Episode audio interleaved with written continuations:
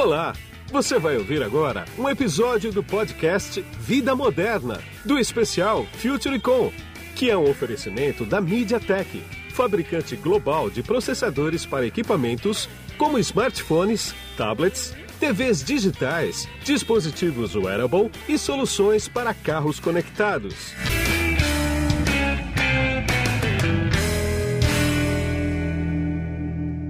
Olá, meu nome é Guido Orlando Júnior e eu sou diretor de conteúdo do portal Vida Moderna. E nesse podcast aqui você vai ouvir um papo que eu levei com o diretor da Huawei sobre 5G e cidades inteligentes. Escuta só. E eu vou conversar com o Carlos Roseiro, que ele é diretor de soluções integradas da Huawei do Brasil. Tudo bem, Carlos? Tudo bom? Boa tarde.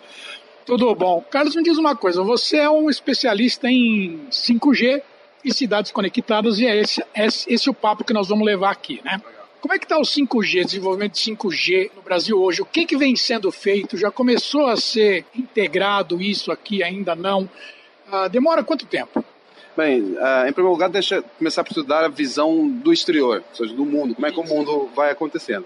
No mundo inteiro, realmente o 5G está avançando a uma velocidade bastante rápida, até mais alta daquela que a gente esperava inicialmente.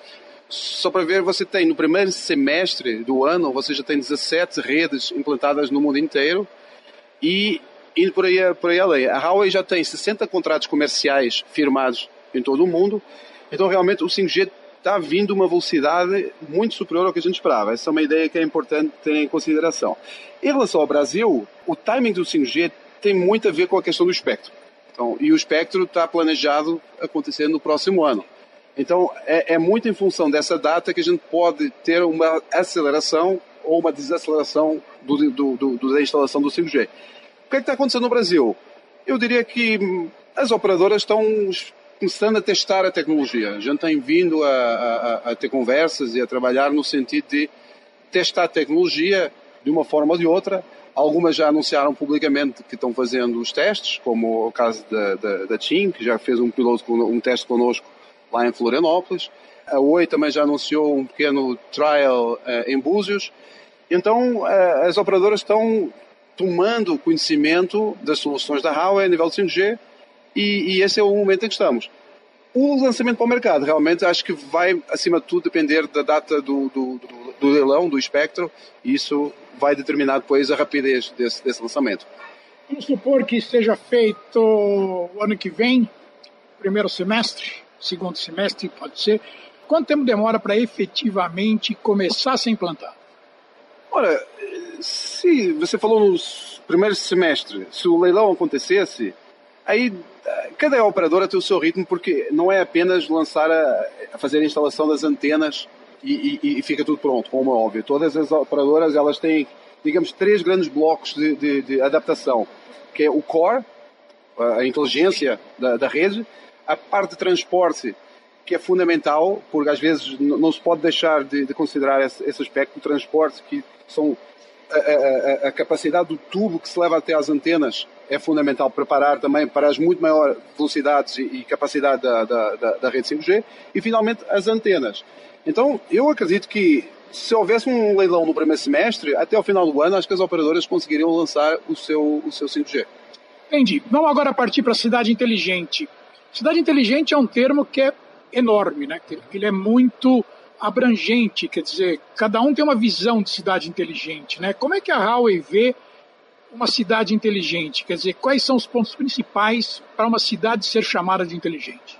Então, a, a cidade inteligente em primeiro, em primeiro lugar, não depende da tecnologia 5G. Ou seja, é possível ter uma cidade inteligente, já começamos a ter alguns aspectos, utilizando as, as, as, soluções sobre a rede 4G. Isso é possível.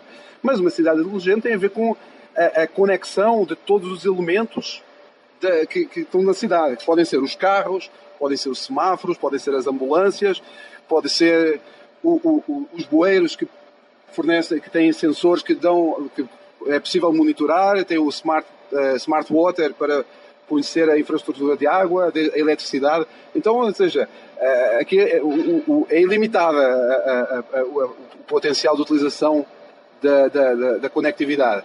E, e, essa é a visão. Então, Hoje em dia a gente tem, já tem um caso concreto, por exemplo, da, da, da, do reconhecimento facial, que é para, para, para surveillance, para vigilância, para efeitos de segurança pública.